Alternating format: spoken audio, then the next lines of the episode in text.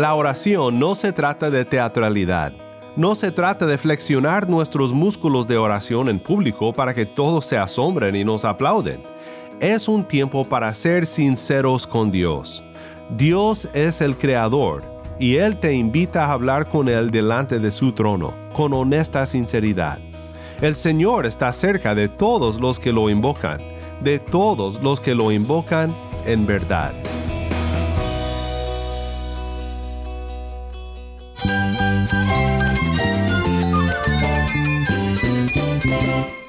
Cristo es la esperanza. Cristo es mi Señor y mi Salvador. Cristo ha transformado mi vida. Cristo es la viña. Separado de Él, nada puedes hacer. Cristo es el camino, la verdad y la vida. Jesús es mi todo. El único descanso, la única paz verdadera es con Jesucristo. Estás escuchando a El Faro de Redención. Cristo desde toda la Biblia para toda Cuba y para todo el mundo.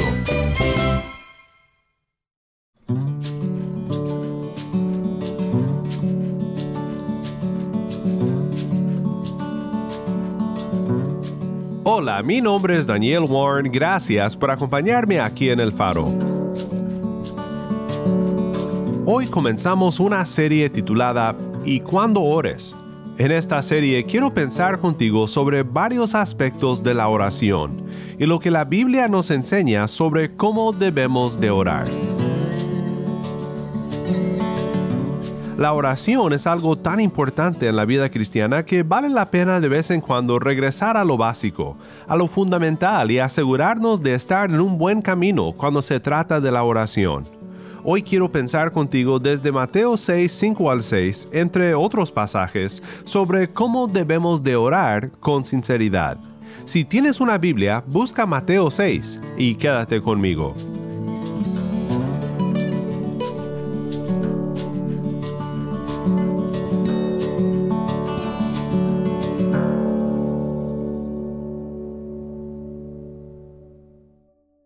El faro de redención comienza con Alián Díaz. Establece tu reino.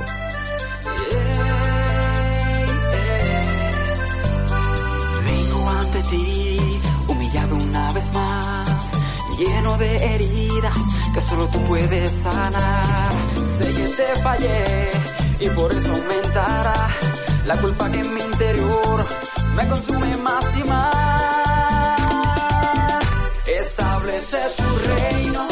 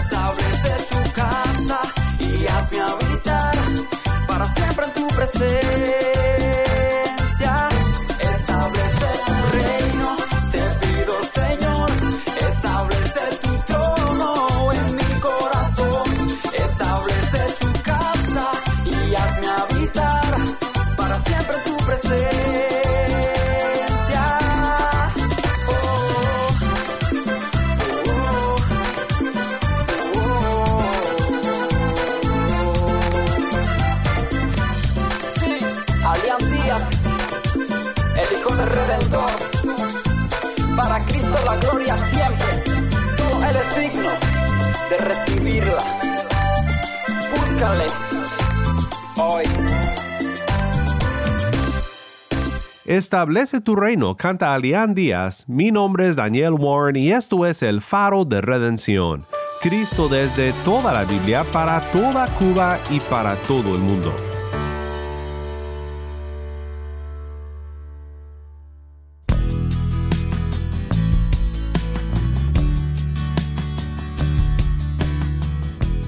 Hace poco una amiga me preguntó que se importaba cómo oramos. ¿Debemos de siempre hincarnos para orar? ¿Debemos de cerrar los ojos? ¿Tenemos que orar en silencio o podemos orar en voz alta? Puede parecer una pregunta muy sencilla, pero es de las preguntas más importantes que podemos hacer, porque la oración es el pulmón de la vida cristiana. Sin oración el alma se asfixia con todos los afanes de la vida. Es por medio de la oración que podemos disfrutar de la dulce comunión con Dios, y Él promete oírnos cuando oramos según su voluntad, en el nombre de Cristo nuestro Redentor. Entonces, ¿cómo debemos de orar? Es una pregunta muy importante y lo que quiero hacer contigo en esta semana es pensar en algunos puntos bíblicos sobre la oración. Dios nos dice en su palabra cómo debemos de orar. No cubriremos todo el tema en una sola semana, pero espero que podamos aprender a orar mejor. De todas las herramientas que nos son dadas para construir nuestras vidas sobre la roca de Cristo, seguramente la oración es de las más útiles y de las más hermosas. Hoy quiero pensar contigo sobre la sinceridad en la oración.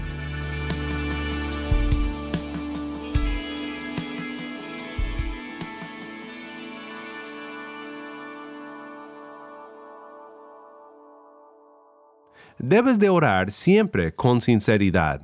Interesantemente, porque la oración debe de ser de las disciplinas cristianas más sinceras, es de las que más se presta para la hipocresía. Pienso en la parábola de Cristo, lo que él contó sobre el fariseo y el publicano. La oración no fue exactamente el punto de su parábola, pero qué gran ejemplo de una falta de sinceridad y de una sinceridad que hasta duele oírla. ¿Recuerdas la historia? Dijo también Jesús esta parábola a unos que confiaban en sí mismos como justos y despreciaban a los demás. Dos hombres subieron al templo a orar. Uno era fariseo y el otro recaudador de impuestos. El fariseo puesto en pie oraba para sí de esta manera. Dios, te doy gracias porque no soy como los demás hombres, estafadores, injustos, adúlteros, ni aun como este recaudador de impuestos. Yo ayuno dos veces por semana doy el diezmo de todo lo que gano. Pero el recaudador de impuestos, de pie y a cierta distancia, no quería ni siquiera alzar los ojos al cielo, sino que se golpeaba el pecho diciendo, Dios, ten piedad de mí, pecador.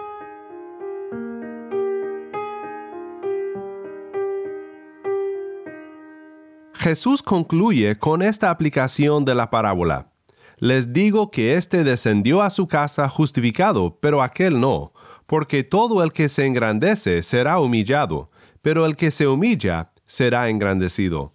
Ahora, el punto aquí es la humildad que corresponde al corazón que recibe la justicia de Dios. El que puede clamar sin aires de presunción, Ten piedad de mí, pecador, el pecador. Este es quien recibe la justicia de Dios por la fe. Y esta postura de humildad se evidencia en la postura que uno toma en la oración. Se nota la diferencia entre estos dos hombres. El fariseo se pone de pie, no solo físicamente, sino espiritualmente. Y he aquí el problema. No tenemos un pie sobre el cual pararnos espiritualmente. Cuando somos honestos con nosotros mismos, no podemos hacer más que el recaudador de impuestos y admitir con un corazón sincero que necesitamos la gracia de Dios. Jesús habló de la sinceridad en la oración en Mateo 6, 5 al 6, teniendo en cuenta que muchas personas oraban como este fariseo de la historia de Jesús. Cristo enseña a sus discípulos una mejor manera de orar a Dios. Dice de la siguiente manera. Cuando ustedes oren, no sean como los hipócritas, porque a ellos les gusta ponerse en pie y orar en las sinagogas y en las esquinas de las calles, para ser vistos por los hombres. En verdad les digo que ya han recibido su recompensa. Pero tú, cuando ores, entra en tu aposento, y cuando hayas cerrado la puerta, ora a tu Padre que está en secreto, y tu Padre, que ve en lo secreto, te recompensará. La oración no se trata de teatralidad. No se trata de flexionar nuestros músculos de oración en público para que todos se asombren y nos aplauden. Es un tiempo para ser sinceros con Dios. El Señor está cerca de todos los que lo invocan, de todos los que lo invocan en verdad. Salmo 145, versículo 18. Jesús dice, entra en tu aposento y cuando hayas cerrado la puerta, ora. Ahora, esto no quiere decir que literalmente tengas que ir a tu alcoba o a un aposento de oración para orar. Algunos han sido demasiado literales en su interpretación de este texto. El punto es que no debes de orar para obtener la aclamación del público. El que ora para eso, el que logre maravillar a todos con su manera tan bella de orar, pues ha tenido su recompensa. Pero si deseamos la recompensa de Dios, si deseamos que conteste nuestras oraciones y actúe como le hemos pedido que haga, siempre según su voluntad, entonces dejemos a un lado la presunción y oremos siempre con sinceridad. Creo que otro aspecto de la sinceridad en la oración es el celo, el fervor, la devoción ardiente del corazón a Dios y un deseo ardiente de expresarse y de ser oído en la oración. Tal fervor no se puede fabricar, y por eso lo notamos como una característica de la sinceridad en la oración.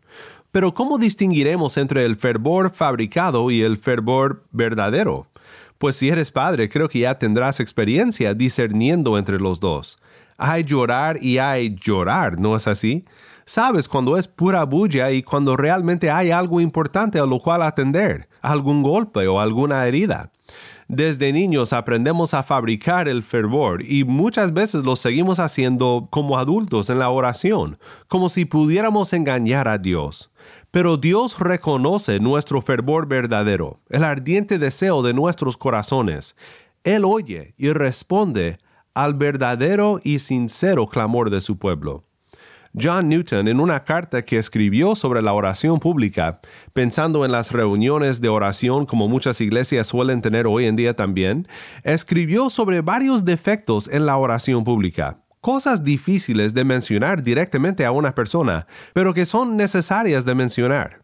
Newton incluso menciona esto en su carta y dice que aunque tal vez sea difícil llegar con alguien y decir, mira, tienes que cambiar como oras, pues Newton dice, por lo menos le puedes preguntar, oye, ¿leíste alguna vez la carta de Newton sobre la oración pública?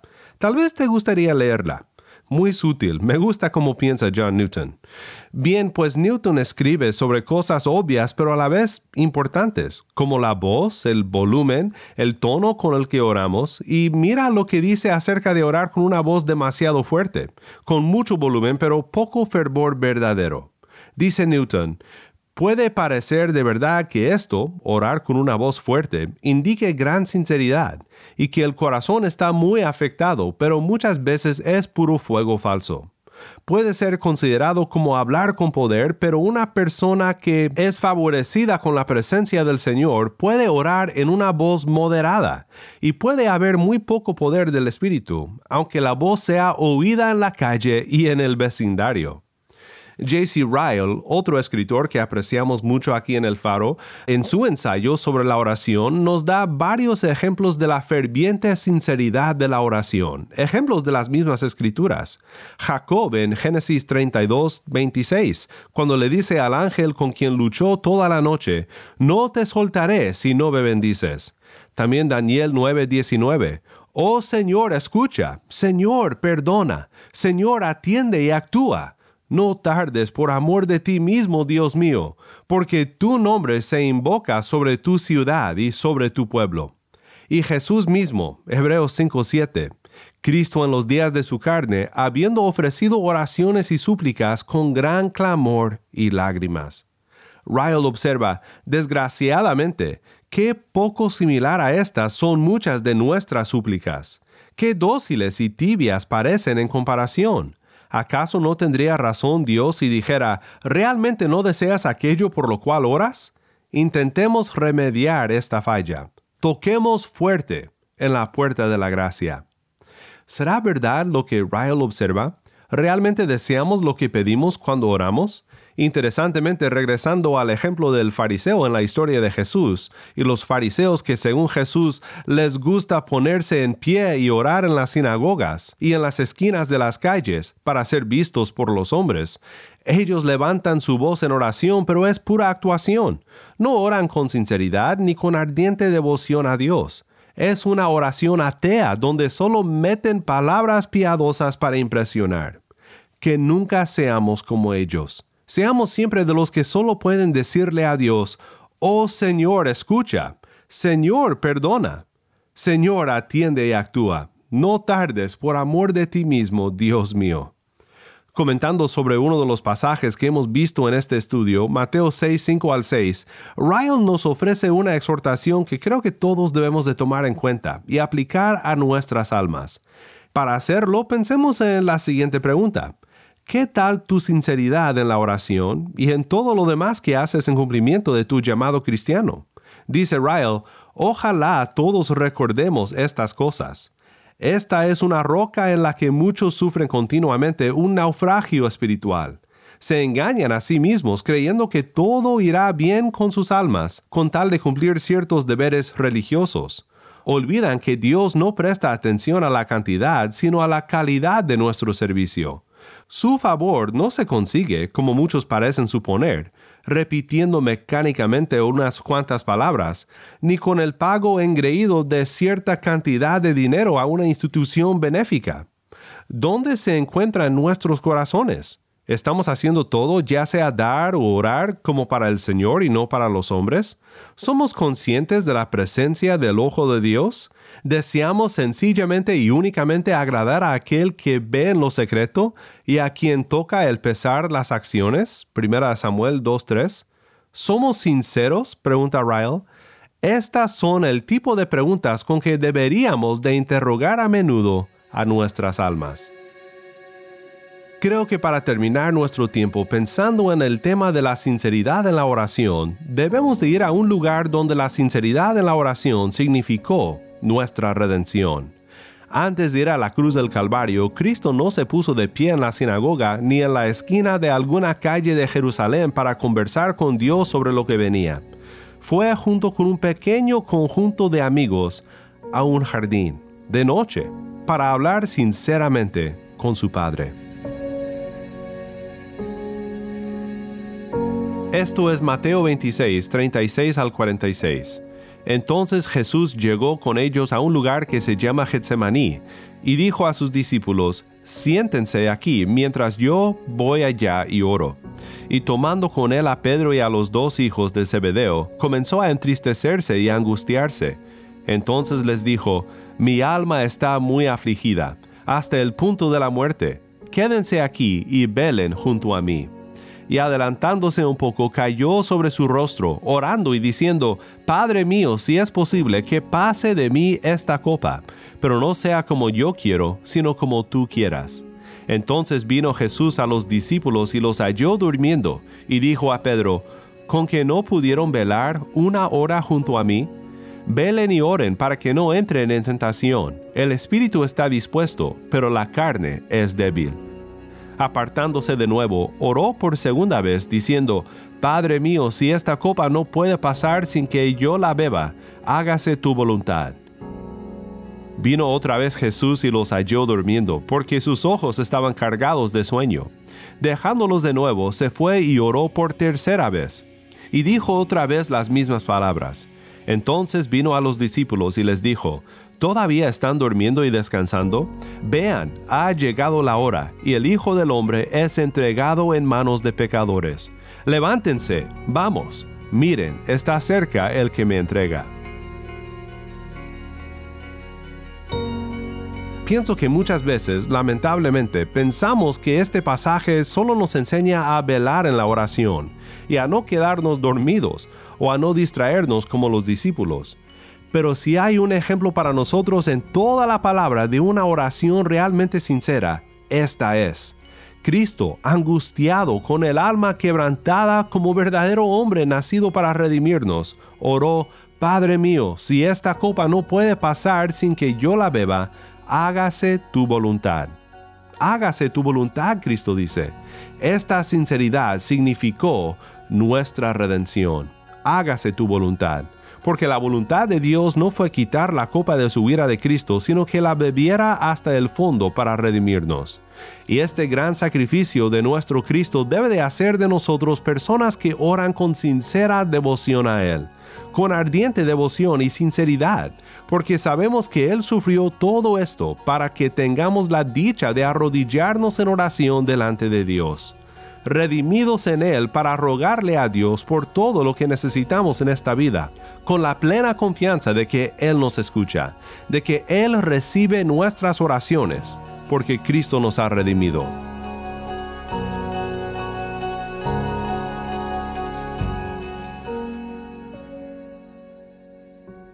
Así que mi hermano en Cristo, puede que tengas preguntas sobre cómo orar. Y en esta semana quiero pensar contigo sobre varios aspectos de la oración que agrada a Dios, de cómo debemos de orar según su palabra.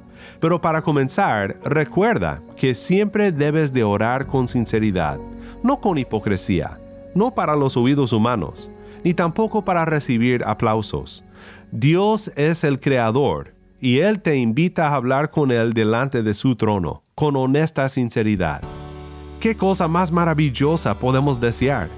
Oremos entonces siempre con sinceridad, una sinceridad digna de la salvación que hemos recibido de la mano de Cristo, nuestro Redentor. El trono celestial, intercede hoy por mí, gran sacerdote es Jesús por siempre vivirá. Y en sus manos, por su amor,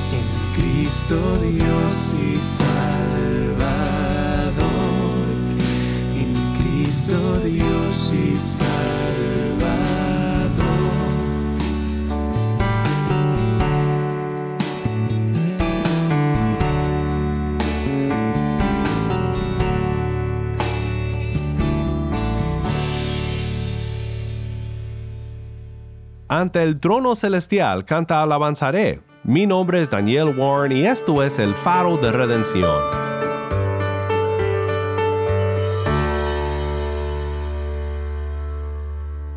Para terminar este primer estudio en nuestra serie sobre la oración, te invito a que ores conmigo. Padre Celestial, gracias te damos porque podemos levantar sinceras oraciones a ti con la confianza de que tú nos escuchas a través de Cristo y por la redención que Él obtuvo por nosotros en la cruz. Deseamos orar con la misma sinceridad de nuestro Salvador, pero sabemos que no siempre logramos hacerlo. Perdónanos cuando somos hipócritas, pensando más en lo que piensan los demás que en realmente venir a ti con sinceridad y ardiente devoción para conversar contigo, nuestro Padre. Ayúdanos, Padre, en el nombre de Cristo nuestro Redentor oramos. Amén.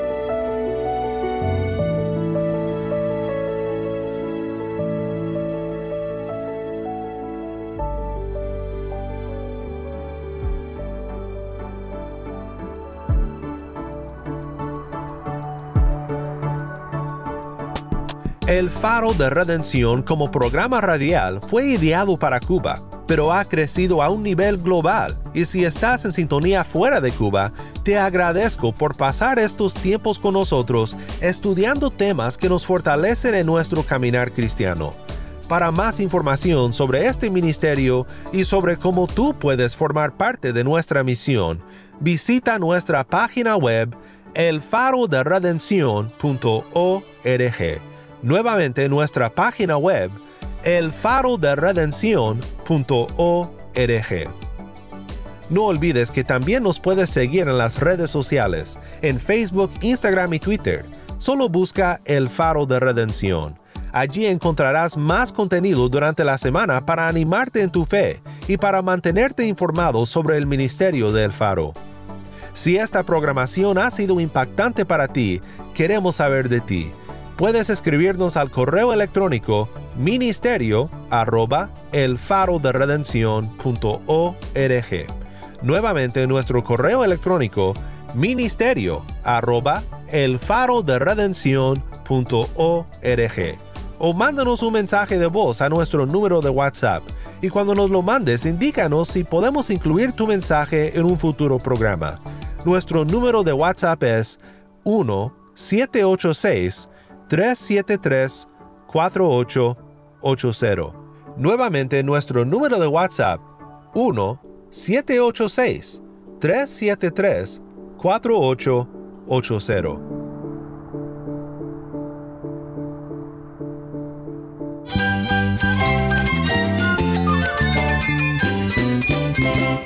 Mi nombre es Daniel Warren. Te invito a que me acompañes mañana en esta serie y cuando ores la luz de Cristo desde toda la Biblia, para toda Cuba y para todo el mundo, aquí en el faro de redención.